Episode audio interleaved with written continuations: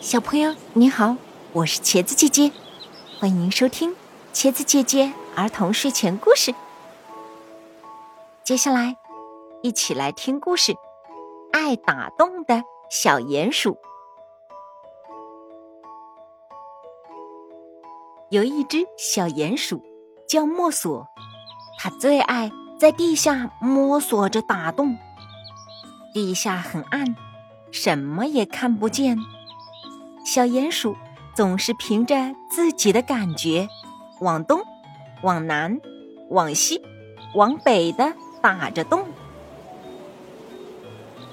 每当他把洞挖出了地面，他都会跑出地洞，瞧瞧四周美丽的风景，吸一口新鲜的空气。这是他最快活、最享受的时候。要是在洞外，正巧有一棵苹果树，或者是梨树，就更好了。掉在地上的苹果和梨，能让它饱餐一顿，还能挑几个好的带进洞里。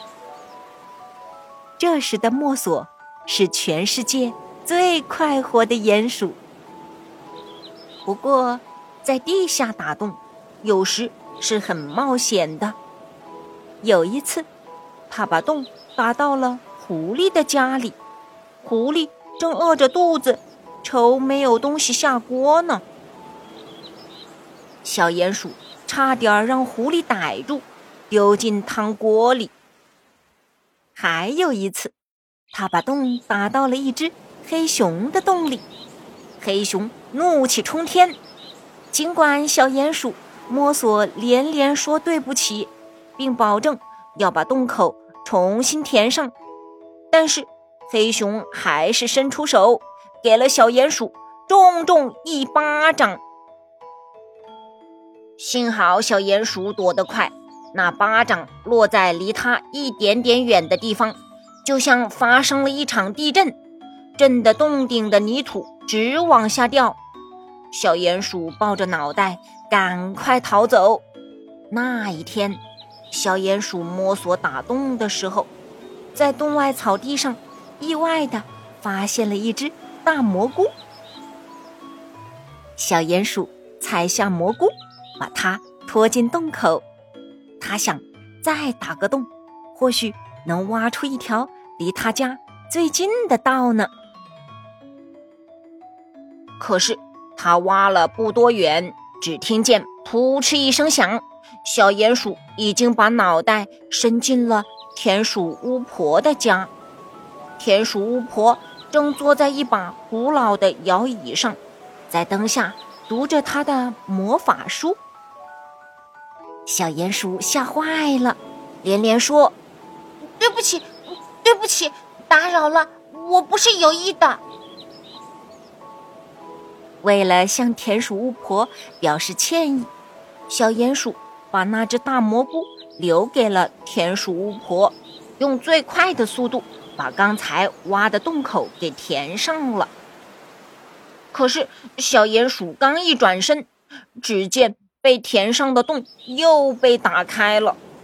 田鼠巫婆走了过来，说：“啊，对不起，我也打扰你一下。”田鼠巫婆来到小鼹鼠。摸索身边，说：“你是一只讲礼貌、很懂规矩的小鼹鼠，我不能白要你的蘑菇。”说着，他轻轻念动咒语，摸了摸小鼹鼠摸索毛茸茸的小脑袋，说：“去吧，勤劳的、懂礼貌的小鼹鼠。”你会更愉快的。